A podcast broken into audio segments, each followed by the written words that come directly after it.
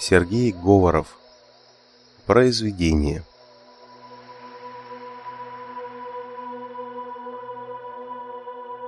Ваше произведение интереса не вызвало, твердо сказала редактриса. Она взглянула на расстроенного пожилого автора, и лицо ее немного смягчилось. Видите ли, вы работаете в жанре фантастики. Ну, и где же здесь фантастика? Эволюция биосферы на вашей планете слишком прямолинейна. От одноклеточных к многоклеточным, естественный отбор, ну и так далее. Скучно. Нужна динамика, экшен. Комету обвалите на голову обитателям планеты, что ли, или гигантский вулкан извергните, чтобы вызвать резкое изменение климата. Или пусть, например, из-за этого вымрут гигантские рептилии. Как-то это... Поморщился автор. Вульгарно, что ли? Ничего, People схавает.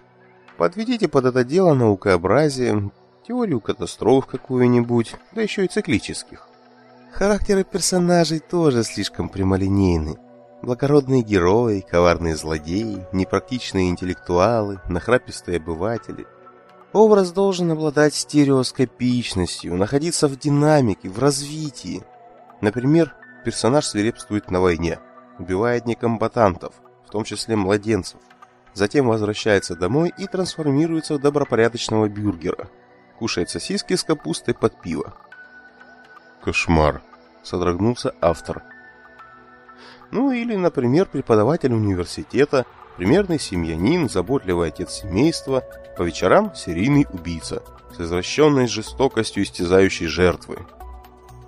Вообще-то я хотел в своем произведении выразить идеи добра, любви. Ни в коем случае нельзя это делать прямо, в лоб. Главное – экшен, экспрессия. Запоминается не умное, а эмоциональное. Больше трупов, больше крови. А между делом, исподволь, ненавязчиво излагайте милые вашему сердцу идеи добра. Короче, нравоучения должны быть вперемешку с экшеном. Ну, что я вам азы творчества объясняю? Ладно, были бы вы новичок, а то ведь вы в возрасте. С превосходством юности молвила редактриса. В общем, сюжет и фабула вашего произведения давно стали общим местом и уж никак не являются фантастикой. Голос редактрисы снова стал твердым. Нужны оригинальные, смелые темы, яркие и дерзкие идеи, новые приемы творчества – Принимать ваше произведение в таком виде мы не станем. Нужно его доработать. Всего наилучшего. Экран моргнул, изображение редактрисы исчезло. «Балаболка!» — сердито фыркнул автор. «Да, вот еще». Изображение редактрисы снова возникло перед автором. Он вздрогнул. Самое главное забыла сказать. Начало произведения должно быть захватывающим, чтобы сразу зацепить внимание — чтобы произведения не отложили, ведь подобных произведений множество. А финал должен быть неожиданным. Надо, чтобы публика ждала следующего произведения. Удачи! «Поучать меня вздумала девчонка!» Злился смущенный автор. «На возраст намекает. Да я еще хоть куда! Да я вам всем покажу! Мое произведение будет уникальным, на расхват пойдет!» и завидуетесь. Ладно, надо работать. Так, задаем правила игры.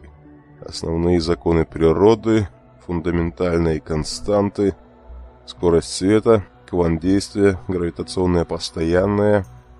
Запускаем симулятор эволюции, пусть катится.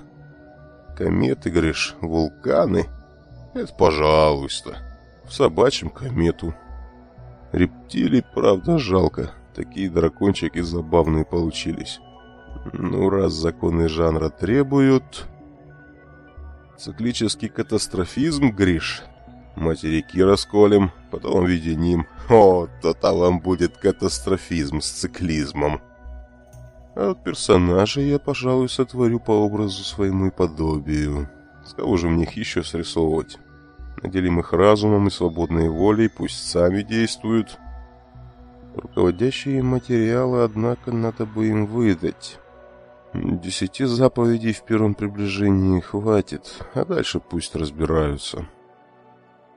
Новые приемы творчества требуются. Вот тебе новый прием – отсутствие приемов. Пусть события развиваются по умолчанию. Вмешиваться буду изредка, да и то косвенно. Пусть персонажи называют это пришествиями. Может, полезные ископаемые еще подброшу в критические моменты истории.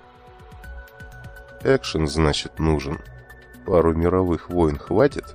С десятками миллионов жертв. Ох, устрою я вам экшен. 200 тысяч персонажей разом испепелю в ядерном пламени. Вот такой вам будет экшен. Мало? Так добавим межнациональные конфликты, религиозные войны и революции. Что, еще мало? Ладно, по ходу дела нашлю катаклизмы какие-нибудь, эпидемии, землетрясения, наводнения, засухи. О, ледниковый период, или наоборот, глобальное потепление. Экономические кризисы. То-то будет весело. Маньяков добавим в число персонажей, террористов для остроты ощущений. Неожиданный конец, говоришь. Это можно, это запросто, это сколько угодно. Такой армагездец в финале устрою мало не покажется.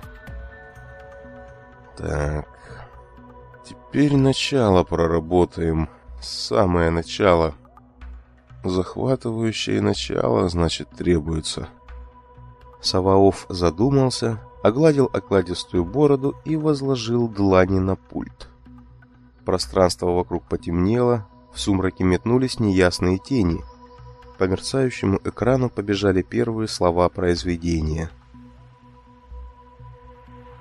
Земля была безвидна и пуста, и тьма над